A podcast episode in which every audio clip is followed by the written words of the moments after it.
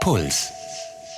Du bist ja so ruhig und dann sage ich halt, ja, so bin ich halt so. Und dann, dann ist es meistens zu Ende. Aber es ist natürlich super unangenehm. Genauso wie wenn jemand sagt, jetzt sag halt auch mal was. Also das ist eigentlich so der Satz, wo du sicher sein kannst, da kommt jetzt nichts.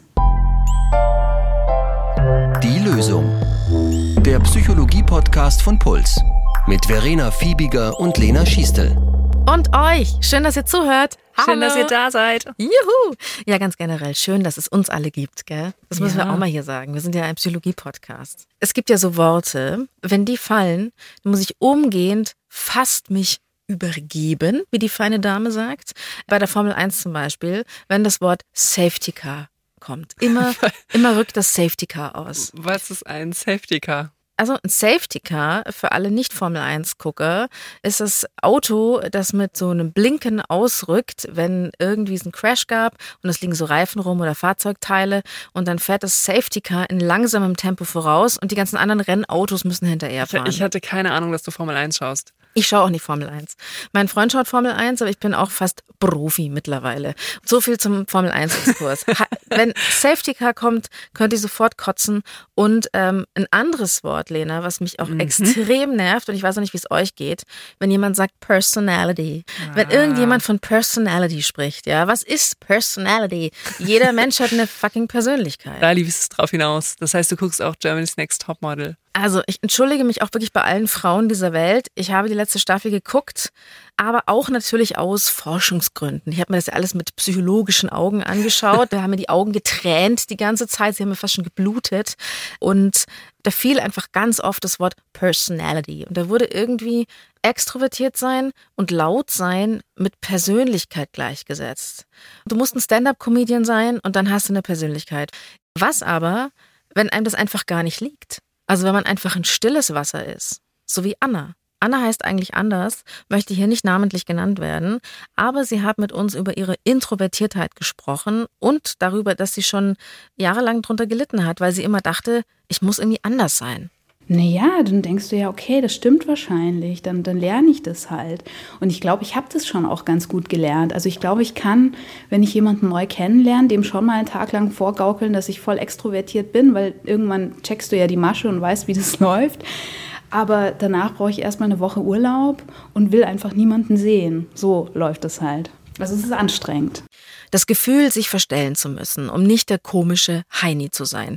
Dieser äußere Zwang zum Aus sich herausgehen, das begleitet Anna schon ihr ganzes Leben. Und sie sagt, sie weiß das von sich und findet es auch okay, aber die anderen sollen das trotzdem nicht mitbekommen.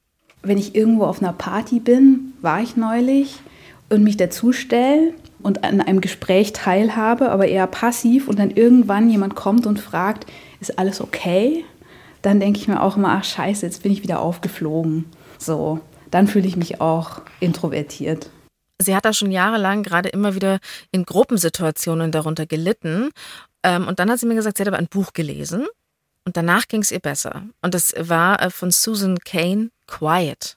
Also das Buch ist so eine Art Hommage an das Introvertiertsein in einer Welt und eben in dem Fall von Susan Kane ist es die amerikanische Welt und Kultur, in der eben extravertierte Eigenschaften geschätzt werden. Du sagst extravertiert, ne? Sagen das die Checker? Oder weil ich, ich kenne es nur als extrovertiert. Also es gibt extravertiert und extrovertiert, aber in der Psychologie wird meistens extravertiert gesagt, weil das Begriffspaar eben Introversion und Extraversion heißt. Mhm. Und ähm, man kann aber heute auch extrovertiert sagen. Ursprünglich hieß das extravertiert. Okay, also alle Checker sagen extravertiert, alles klar.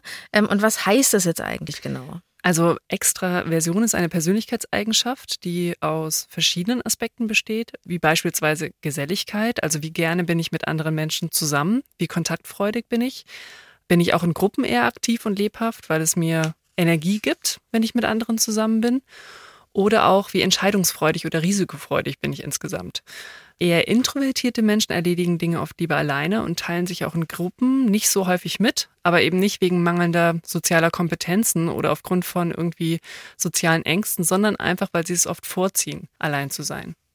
Das heißt also Intro, weil du nämlich jetzt Extraversion erklärt hast, das heißt Introversion und Extraversion gehören zusammen. Also das ist, das eine ist, stellen wir uns vor, ist rechts, das andere ist links und man ist irgendwo auf dieser Skala, auf dieser Schnur, auf diesem Lineal Ja, aufgereiht. so, so Da kann man sich das vorstellen. Was ich nicht mehr ganz im Kopf habe, es gibt ja so Tests, die man machen kann. Welcher Persönlichkeitstyp bist du? Und da gibt es eben, bist du der Introvertierte, bist du der Extravertierte? Ich sage jetzt auch immer extravertiert, geht mir total leicht raus. Ähm, oder bist du irgendwie der Sonnenblumentyp? Also gab es doch noch andere Typen. Also Extraversion ist eine der klassischen fünf Persönlichkeitseigenschaften, die in der Persönlichkeitspsychologie häufig untersucht werden, die sogenannten Big Five. Das sind eben neben Extraversion auch noch die Eigenschaften Gewissenhaftigkeit, also wie organisiert und zuverlässig bin ich. Dann Offenheit für neue Erfahrungen, also wie gerne möchte ich neue Dinge kennenlernen, wie wissbegierig und experimentierfreudig bin ich. Dann gibt es noch Verträglichkeit, mit wie viel Wohlwollen ich anderen begegne und auch wie nachgiebig ich eventuell ähm, bei anderen bin. Und dann gibt es noch Neurotizismus, also inwiefern erlebe ich mich selbst als eher ängstlich, angespannt und auch instabil. Das sind die anstrengenden, gell? Die also neurotischen. Also, das kann vor allem vor allem selbst total anstrengend sein. Und wir reden aber dann von einer Persönlichkeitseigenschaft, wenn wir wissen, dass es etwas das eben nicht alle Menschen gemeinsam haben, sondern da unterscheiden sich Personen. Und wenn es sich um Eigenschaften handelt, die eben in verschiedenen Situationen auftreten. Das heißt, das hat dann eben nichts mit einer konkreten Situation zu tun, sondern das zeigt sich über Situationen bei mir hinweg und das lässt eben dann den Schluss zu, dass es was mit mir als Person und mit meiner Persönlichkeit zu tun hat. Und was dann noch dazu kommt, ist, ähm, wenn wir von Persönlichkeit reden, dass es sich um sogenannte mittelfristig stabile Eigenschaften handelt. Das heißt, dass es etwas ist, was mich über Wochen, Monate oder Jahre eben kennzeichnet und nicht nur eben eine aktuelle Stimmungslage betrifft. Okay, also ähm, etwas, das einen begleitet. Also so ist man in gewisser Art und Weise. Ui.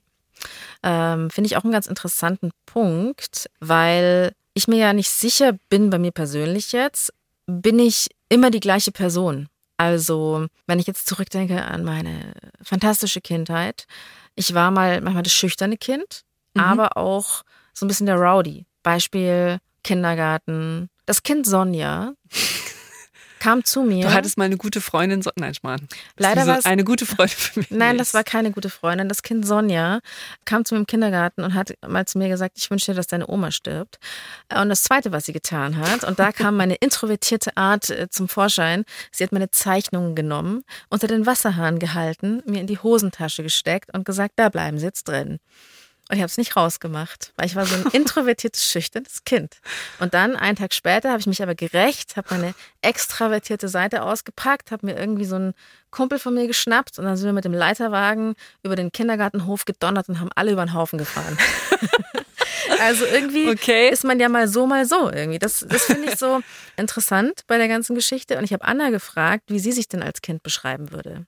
Ich kann mich nicht mehr so ganz genau dran erinnern. Also so als kleines Kind ich glaube, ich war frech, zumindest zu meinen Eltern, mit anderen Kindern vielleicht eher weniger. Und es war damals schon so, dass ich immer gerne allein war. Also ich habe gerne mit anderen gespielt, aber ich habe auch sau gerne mal fünf Stunden lang bei mir im Zimmer gesessen und Bilder gemalt und so Kram. Also Anna würde sich selbst schon so beschreiben, dass sie gerne Zeit mit sich allein verbracht hat. Ja, also es gibt auch tatsächlich so etwas wie ein angeborenes Temperament. Auch schon Babys unterscheiden sich darin, wie aktiv sie sind und wie sie auf neue Reize reagieren und so weiter. Aber an der Stelle beginnt es auch schon so ein bisschen komplex zu werden, weil Babys und Kinder ja auch aktiv an ihrer eigenen Entwicklung beteiligt sind. Und weil sie eben auf Grundlage ihrer angeborenen Neigung eigene Erfahrungen suchen, beziehungsweise eben bestimmte Reaktionen auch in ihrem Umfeld hervorrufen. Also von Geburt an wirken sich unsere Anlagen darauf aus, wie unsere Umwelt auf uns reagiert und auch wie wir erzogen werden. Und jetzt von Anna, das ist aber ein schönes Beispiel, wie sie sich eben als Kind selbst eben ihre Umwelt oder eben auch Tätigkeiten ausgesucht hat, wie zum Beispiel eben auch lange für sich alleine spielen, die zu ihr gepasst haben. Das fand ich auch ganz interessant, weil ich oft dachte, die Hälfte sind die Gene, die andere Hälfte ist die Umwelt und das hat nichts miteinander zu tun, so ungefähr. Und das ist schon so. Es interagiert. Es interagiert ja. miteinander. Okay. Was ich auch aber an dieser Stelle noch bemerken muss, weil äh, Eltern ja generell eine sehr schwierige Spezies sind und äh, gerade auch was Extrovertiert oder Extravertiertheit und Introvertiertheit betrifft, ist es ja auch oft so ein Widerspruch. Also einerseits sollen Kinder bitte nicht zu wild sein, ja, bitte nicht zu energetisch, sittsam, still und leise. Und auf der anderen Seite, wenn das Kind dann nur nerdig den ganzen Tag im lustigen Taschenbuch liest, dann ist auch wieder nicht gut, weil das soll er mit seinen Freunden spielen. Das war bei Anna ein bisschen ähnlich. Also meine Eltern, die würden mich, mich wahrscheinlich auch eher als ruhigen Typ beschreiben. Mein Vater zum Beispiel, der ist genauso. Aber die haben schon immer versucht, da, da kamen schon ganz oft so Sätze wie, jetzt komm mal mehr aus dir raus und jetzt sei mal nicht so schüchtern und das muss man können und das muss man lernen, halt irgendwie auf Leute zugehen und bei Leuten anrufen und dies machen und das machen. Also ich habe mich vor manchen Sachen, glaube ich, schon gedrückt und dann, und dann hieß es immer so, ja, bist halt schüchtern, aber das, das lernst du schon noch. Eltern wollen eben in der Regel, dass das Kind irgendwie gut in der Welt zurechtkommt und machen sich dann eben vielleicht auf der einen Seite Sorgen, oh, mein Kind ist zu wild, vielleicht sollten wir unterstützen, dass es auch mal ruhig für sich arbeiten kann. Oder eben, oh, es spielt zu viel allein, vielleicht sollten wir es irgendwie unterstützen, dass es Freunde findet, Leute anrufen kann und so weiter. Verstehe ich alles, verstehe ich alles, hervorragend, aber ich plädiere trotzdem so ein bisschen für dieses sein lassen. Das würde ich mir immer wünschen von Eltern. Anna allerdings konnte das selbst auch schlecht, also sich selbst sein lassen, wie sie ist und sich so zu akzeptieren, wie sie da vielleicht gestrickt ist, also eher introvertiert. Bei bestimmten Situationen, wie zum Beispiel auf Partys, hat sie sich selber so Strategien ausgedacht. Dann rede ich mehr, dann mache ich manchmal blöde Witze, für die ich mich danach krass schäme aber von denen ich denke, die hätte jetzt ein anderer vielleicht auch gemacht. Weißt du, wenn dir so ein Witz reinkommt und du denkst, nee, der ist jetzt zu blöd, ihn zu sagen und du sagst es dann aber trotzdem. Ich glaube, mehr ja, Fragen, Fragen stellen ist es gar nicht. Fragen stellen tue ich sonst auch. Aber mehr auf die Leute zugehen und tatsächlich mehr Sachen sagen, die ich sonst vielleicht wahrscheinlich nicht gesagt hätte und für die, die ich mich eigentlich manchmal dann auch so ein bisschen blöd fühle. Ich fühle mich dann nach so ein paar Stunden echt wie so ein ausgewrungener Waschlappen. Also wendet Anna eine Strategie an, die sie aber selbst anstrengt, obwohl sie eigentlich gar kein Problem hätte, nichts zu sagen auf einer Party oder halt nicht so viel. Und ich glaube, das ist eine ganz wichtige Unterscheidung, dass introvertiert sein nicht heißt, dass man automatisch auch schüchtern ist. Also das kann es heißen, muss es aber nicht. Und ähm, der Unterschied ist eben der, wenn ich schüchtern bin, möchte ich mich vielleicht mit einer Geschichte oder einem Witz auch an einer Diskussion beteiligen, bin aber irgendwie gehemmt, das zu machen. Vielleicht aus Angst, weil ich nicht weiß, wie das bei den anderen ankommt oder ich möchte niemanden unterbrechen. Wenn ich dagegen introvertiert bin, habe ich vielleicht auch gar nicht das Bedürfnis, etwas von mir zu erzählen, sondern genieße es eben einfach dabei zu sein. Und genau das sagt Anna auch. Ich fühle mich total wohl. Ich, natürlich, ich, ich höre zu und ich folge einem Gespräch und ich mache mir Gedanken dazu. Und wenn ich das Gefühl habe, jetzt habe ich einen Gedanken, der könnte dieses Gespräch bereichern, dann sage ich den auch, aber es dauert meistens ziemlich lange. Und damit habe ich überhaupt gar kein Problem. Das Problem, wo ich mich dann anfange, unwohl zu fühlen, ist immer, wenn ich merke, da entstehen so, also es haben ja immer alle Angst vor diesen Gesprächspausen. Und wenn ich merke, da ist jetzt eine Pause, mir macht die überhaupt nichts aus. Ich mag das total, mit Menschen zusammen zu sein und einfach nicht zu reden, aber wenn ich merke, der andere fühlt sich unwohl, dann fange ich auch an, mich unwohl zu fühlen. Und wenn ich immer das Gefühl habe, okay, irgendjemand anders findet mich komisch, weil ich irgendwie nicht so bin, wie das in der Situation vielleicht in seinen Augen angemessen wäre. Ja, einfach mal gemeinsam schweigen. Das kann auch total schön sein. ja, also, an dieser Stelle. Das ist, glaube ich, für viele einmal total wichtig zu hören, dass wenn jemand in einer Runde einfach im Ruhige ist und zuhört, dass es nicht unbedingt bedeutet, dass er oder sie sich unwohl fühlt. Dass wenn dann auch so eine Gesprächspause entsteht, dass es nicht unbedingt schlimm sein muss. Und naja, gleichzeitig muss man halt mitdenken, dass es für andere aber nicht unbedingt in dem Moment ersichtlich ist, ob jemand gerade eben entspannt ist und einfach dabei ist oder sich eigentlich gerne einbringen möchte, aber dann das Gefühl hat, nicht zu Wort zu kommen. Da fühle ich mich übrigens als manchmal introvertiert und manchmal extravertierte Person sehr schlecht, weil ich weiß nicht, ob ihr das Gefühl kennt. Ich kenne das Gefühl, dass man ein eher introvertiertes Gegenüber vollschwallt. Also, dass man redet, mhm. redet, redet und irgendwann denke ich mir, hm, jetzt hat die gar nichts gesagt. hat die vielleicht auch eine, wahrscheinlich hätte sie einen extrem interessanten Gedanken gehabt, aber weil ich ja die ganzen schlauen Gedanken rausgeballert habe, kam da nichts mehr, weil ich so einen Vortrag gehalten habe, das Monologisieren und der andere hat nichts gesagt. Oder, ähm, und das finde ich echt so, fast so ein bisschen weh, der andere hat einfach aufgegeben. Ich glaube, manchmal setzt so die Resignation ein, wo ich mir denke, okay, wenn du jetzt eh schon alles sagst und erklärst, wie es ist, dann brauche ich jetzt auch nichts mehr dazu sagen, auch wenn ich es vielleicht anders sehe. Also dann denke ich mir, okay, dann hake ich das Gespräch so ab und denke mir, beim nächsten Mal sage ich es dann. Und also wenn ich wirklich was sagen will, dann sage ich das schon. Ich glaube, doch, ich glaube, das passiert schon. Ja, das hoffe ich dann auch immer. Dass die andere Person, naja, wenn es was ganz Wichtiges gewesen wäre, dann hätte sie schon was gesagt. Aber es ist unangenehm, wenn man selber die Laberbacke ist. Was ich auf jeden Fall sehr gut verstehen kann, dass man selbst einfach nicht auffallen möchte mit dem eigenen Verhalten. Und das ist ja leider Gottes auch generell in dieser Gesellschaft so. Man möchte einfach eigentlich meistens nicht anecken und eben nicht gefragt werden dauernd, ist alles okay? Kenne ich bei mir persönlich von einer anderen Geschichte, nicht vom Introvertiertsein, sondern von meinem Gesicht. oh Gott. Was ist mit deinem Gesicht? Also ich habe ein Resting Bitch Face, ja. Hier kann ich es ja sagen. Oder wie man ja auch so schön sagt, Bitchy Resting Face. Aber es heißt, glaube ich, offiziell Resting Bitch Face. Ich schaue halt einfach grantig. Wenn dein Gesicht entspannt ist. Genau, wenn ich einfach nur schaue, Ja. dann schaue ich halt so, dass äh, letzte Woche wieder hier ein Kollege gesagt hat, was schaust denn so böse?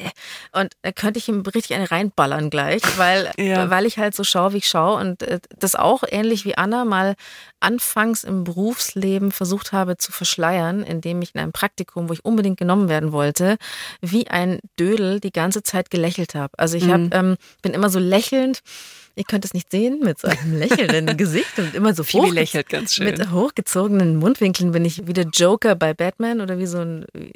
Ich bin halt so durch die Gänge gelaufen und hatte jeden Abend Schmerzen in den Kiefergelenken, weil ich einfach nicht lächle, wenn ich normal schaue, wie ich schaue.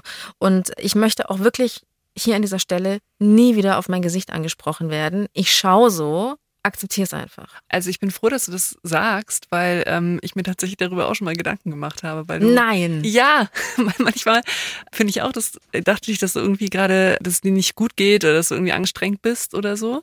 Das finde ich ja schockierend, Lena, dass du auch dachtest, was schaut die so böse? Die schaut so streng. Und dabei ist es nur das Resting Bitch Face, Mann, ja. Ah, hast aber, aber schau, du nee, hast guck mal, in, in unserem Modus ist es toll. eher so, Gott, was habe ich falsch gemacht? Ist wieder schlecht gelaunt. Das finde ich eigentlich auch ganz gut. Oh Gott, was könnte ich ihr Gutes tun? Sie schaut schon wieder so.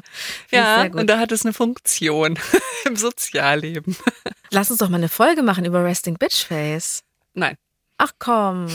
Nein. So nicht. ich glaube, deine Augenbrauen tragen nicht durch 30 Minuten. Du meinst, es liegt an meinen Augenbrauen? Ich glaube, deine, also deine Augenbrauen laufen einfach so ein bisschen spitzer zu und dadurch sieht man ein bisschen strenger aus in der Regel. Ich bin schockiert. Okay, es liegt an meinen Augenbrauen. Vielleicht muss ich mir so eine Bärtaugenbraue machen. Weißt du, so eine durchgehende. Vielleicht muss ich mir da immer so eine da wärst du auf jeden Fall sehr 2019 angekommen. Dann wäre ich endlich in 2019 stylmäßig angekommen, das stimmt natürlich. Mir hat mein Resting Bitch Face im Arbeitsleben oft einen Nerv gekostet und bei Anna war es die Introvertiertheit.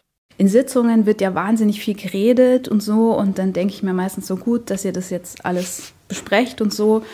Meistens gehen Sitzungen dann vorbei und ich habe nichts gesagt. Und wenn ich merke, okay, ich werde jetzt die Einzige sein in dieser Runde, die nichts gesagt hat, dann nehme ich mir vor, ich sage jetzt wenigstens noch einmal was, damit ich nicht die Einzige war, die nichts gesagt hat.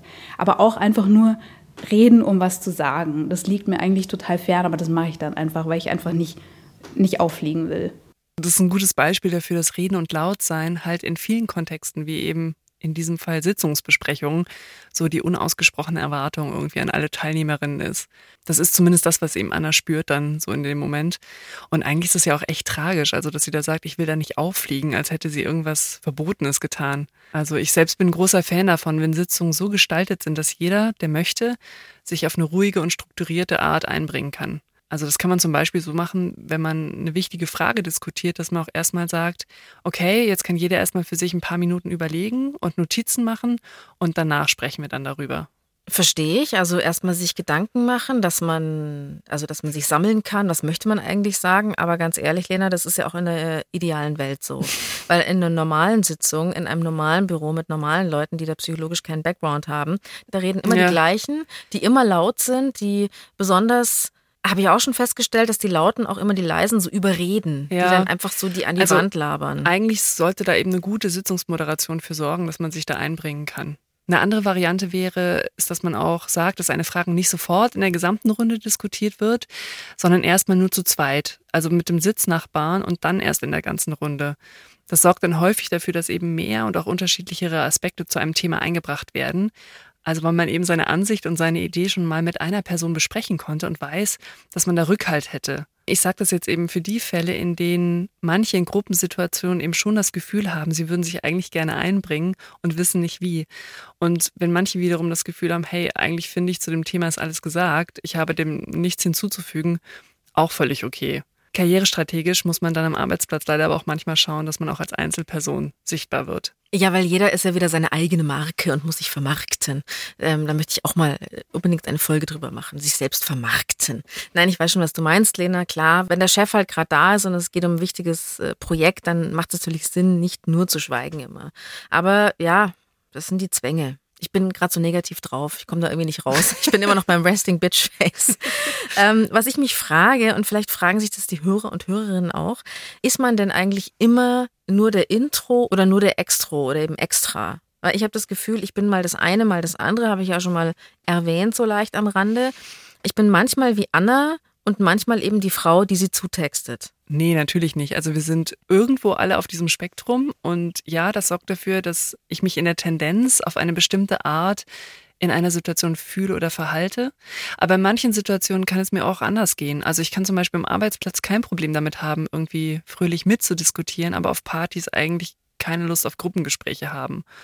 Und dann kommt es auch noch auf die Tagesform an. Also an manchen Tagen macht es mir nichts aus, dass irgendwie zu einem geplanten Freundespicknick zwei neue Leute dazukommen, weil ich mir denke, ja, cool, das wird nett. Und an anderen Tagen denke ich mir, oh no, ich will mir eigentlich ehrlich keine Mühe geben müssen, da jemanden irgendwie noch neu kennenzulernen. Also deshalb finde ich auch so harte Labels schwierig, weil man dann nicht mehr auf die akute Situation schaut, sondern immer so eine Art Skript drüber legt. Also klar, ich bin halt immer so der stille Typ, deswegen stresst mich das auch gerade. Und vielleicht stresst es sich gerade gar nicht oder? Sowas? Also ja, also zumindest, dass man sich auch erlaubt, mal zu denken, hey, aber heute habe ich total Lust auf andere Leute und freue mich auch, irgendwie mit anderen so ins Gespräch zu kommen. Und genauso umgekehrt, wenn ich eigentlich von mir denke, hey, ich bin doch eigentlich super gerne mit anderen Leuten zusammen und ich denke auch von mir, dass ich extravertiert bin. Es kann Tage geben, da ist mir einfach nicht danach. Und dass ich dann auch auf mich höre und vielleicht auch mir gönne, einfach mal zu Hause zu bleiben. Das hat Anna lustigerweise auch gesagt. Also, dass sie sich zwar selbst schon für eben introvertiert hält, und sie das auch erleichtert hat, als sie das erkannt hat, so ich bin eigentlich ein mhm. introvertierter mhm. Mensch, aber nicht jeder würde ihr dieses Label geben. Also ich glaube tatsächlich, es liegt vielleicht auch daran, dass ich introvertiert bin, dass es länger dauert, mich gut kennenzulernen. Aber wenn man mich kennt, dann bin ich anders. Also mein Freund und meine Freunde, die ich schon lange habe, die da auch einfach noch nie drüber nachgedacht haben. Das finde ich ja sehr witzig, Lena. Ich hatte auch mal so eine Sitzung und da waren zehn Radiomoderatoren. Mhm. Und ich mache ja auch Radiomoderation und habe da festgestellt, ich bin die introvertierteste von diesen zehn Radiomoderatoren. Ja. Und es passt ja eigentlich auch gar nicht zusammen, Radiomoderator sein und introvertiert sein in gewisser Weise, denkt man. Aber unter den ganz lauten bin ich da die leiseste es kommt eben ganz auf den Kontext an, ne? Also wenn du unter lauter anderen Radiomoderatoren bist, fühlst du dich vielleicht als die introvertierteste. Wenn du in einem anderen Kontext bist, wo irgendwie auch die Leute ein bisschen anders gestrickt sind, fühlst du dich vielleicht wie die extravertierteste. Mhm. Aber ist es jetzt mal ganz grundsätzlich, ist es in Ordnung? Weil ich mir oft gedacht habe, ich bin so ein Chamäleon. Also ich müsste doch eigentlich immer gleich sein. Verstehst du, was ich meine? Also, das Interessante ist ja an der Stelle, du bist auch immer gleich, der Kontext ändert sich aber und du fühlst dich eben je nach Kontext anders. Ach so. Das ist auch, ähm, genau, und du kannst dir auch vorstellen, auch Menschen, die zum Beispiel eigentlich sehr gerne gesellig sind und unter Leuten und irgendwie auch sehr aktiv, also das, was man gemeinhin als extravertiert bezeichnen würde. Es kann sein, wenn sie das Bild eben von sich haben und dann wirklich jeden Abend ausgehen und jeden Abend Leute treffen, dass sie dann auch an Tag sieben denken, um Gottes Willen, es laugt mich irgendwie aus und es strengt mich an. Aber es liegt einfach daran, weil sozusagen die Schwelle schon so hoch ist und dass man sich so vollgepackt hat, auch mit sozialen Aktivitäten, dass man dann das Gefühl kriegt, okay, ich, brauche Zeit für ich, ich brauche Zeit für mich. Genau. Das heißt, das ist gar nicht so leicht, das wirklich im Alltag herauszubekommen. Also wie tickt man da? Aber das lohnt sich total, also sich das genauer anzuschauen.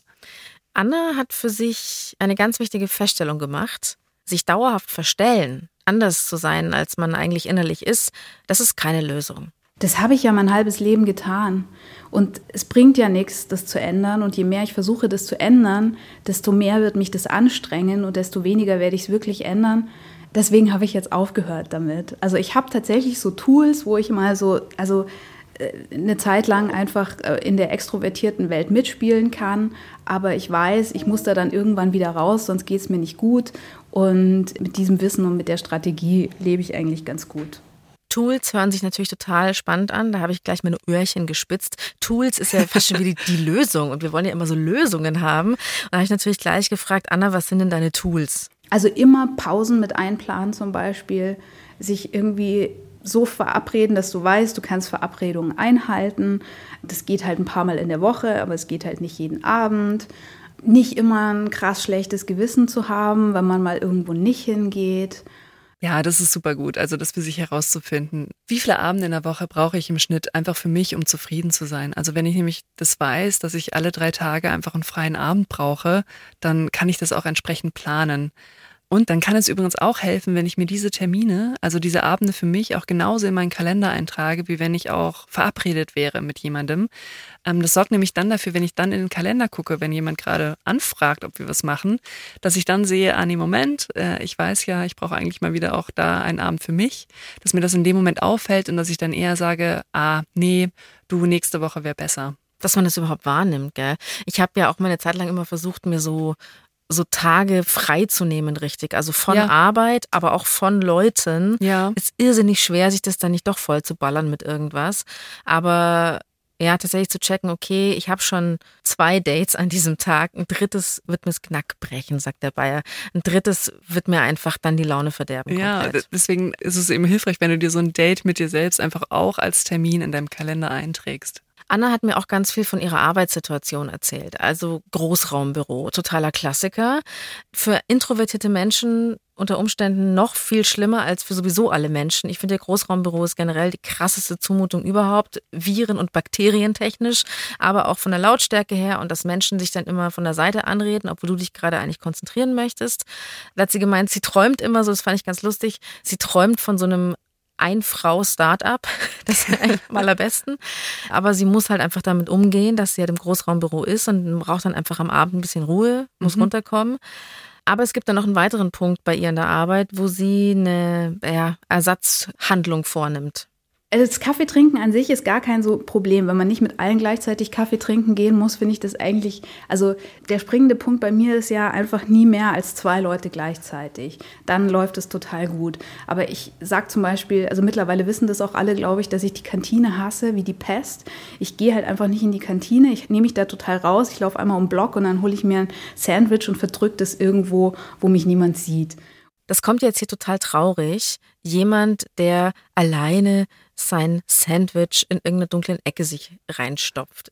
Aber ich muss an meine eigenen Situationen denken, wenn du mit Arbeitskollegen essen gehen musst, zwischen diesen ganzen Terminen und dem stressigen Tag und dann musst du da auch noch witzig spritzig sein. Und eigentlich, ich würde so saugern oft mein Sandwich alleine verdrücken und nicht von der Seite angesprochen werden. Ja, das ist so ein bisschen der Punkt, ne? Das sich zu erlauben in dem Moment. Und dass das auch, wenn man das vom Außen beobachtet, dass es vielleicht auch wirklich so gewählt ist. Die Person muss einem nicht leid tun. Der Introvertierte macht das, was ihm taugt. Ja, also vor allem, wenn man weiß, also man hat irgendwie jemanden auch schon mal eingeladen mitzukommen. Aber wenn jemand sagt, nee, hey, ich brauche die Dreiviertelstunde einfach für mich und ich gehe einmal um den Block, dass es völlig in Ordnung ist. Und dass es demjenigen eben auch einfach gut damit gehen kann. Lass mich raten, Lena. Die Lösung dieses Mal, du bist in Ordnung. Wir sind Yay. in Ordnung. nee, sag ja. mal, wie ist es denn, brauchen wir überhaupt eine Lösung für den Introvertierten heute? Also für introvertiert sein an sich braucht es eigentlich keine Lösung, weil das völlig in Ordnung ist. Also wir hätten die Folge entsprechend auch Extraversion nennen können und dann wäre es halt darum gegangen, wie ich mich in Gruppensituationen auch mal gut zurücknehme. Wenn so. ich immer so ein Schreihals bin. ja, das heißt, also es hilft schon mal in der Regel, wenn man sich klar macht, es ist völlig okay, Zeit für sich haben zu wollen, Partys anstrengend zu finden und gerne in Bücher irgendwie abzutauchen. Also nichts daran ist an sich problematisch. Knirschig wird es eben erst dann, wenn es mit einer Situation oder einer konkreten Erwartung von außen irgendwie kollidiert. Und dafür hilft es dann, wenn man eben so ein paar Dinge im Repertoire hat. Also Strategien. Die Anna hat ja schon ein paar genannt. Ja, genau. Das erste wäre Pausen und Zeit für sich einplanen. Das gilt insgesamt dafür, wie viele Aktivitäten ich mir mit anderen Leuten vornehme, aber dann auch im Kleinen, also während der Aktivität selbst. Zum Beispiel auf einer Party merkt es in der Regel niemand, wenn ich auch mal eine Runde um den Block gehe. Ich kann ja auch vor meiner Freundin irgendwie Bescheid sagen. Lustig war, Anna hat mir nämlich gesagt, als sie noch Raucherin war, und das vermisst sie am Rauchen, hat sie sich auf Partys manchmal kurz rausgestohlen, um eine zu rauchen, weil das ist nicht so weird wie einmal um den Block laufen, sondern das ist einfach äh, normal. Macht ja jeder und dann fällt es keinem auf. Und wenn du natürlich ohne Zigarette dastehst, dann bist du der komische Heini. so komisch dasteht einfach. Oder halt sich dann doch trauen, einfach einfach um Block zu gehen. So eine andere Variante wäre, dass du zum Beispiel auch einfach ein bisschen später auf die Party gehst, weil du irgendwie weißt, okay, ein, zwei Stunden habe ich Spaß, aber dann fängt es an, mich irgendwie auszulaugen oder strengt mich an. Was auch helfen kann, ist, dass man sich vorher schon sagt, hey, es reicht auch, wenn ich irgendwie ein nettes vertieftes Gespräch an dem Abend führe mit einer neuen Person und nicht irgendwie sich selber noch Druck zu machen, dass man irgendwie jetzt fünf, sechs, sieben neue Leute kennenlernen muss. Oder halt die Partykanone sein. Es gibt ja Menschen, ja. die schmeißen so ganze Gesellschaften, die setzt so einen Tisch mit zwölf Leuten und sie unterhalten die Runde. Das muss man nicht machen, oder? Nee, ein nettes Gespräch am Abend reicht völlig. Und das gilt auch genauso für den Arbeitskontext. Also gerade wenn man an sowas wie Networking denkt, ein guter, tiefer Kontakt ist vielleicht viel tragfähiger als fünf kurze Kontakte.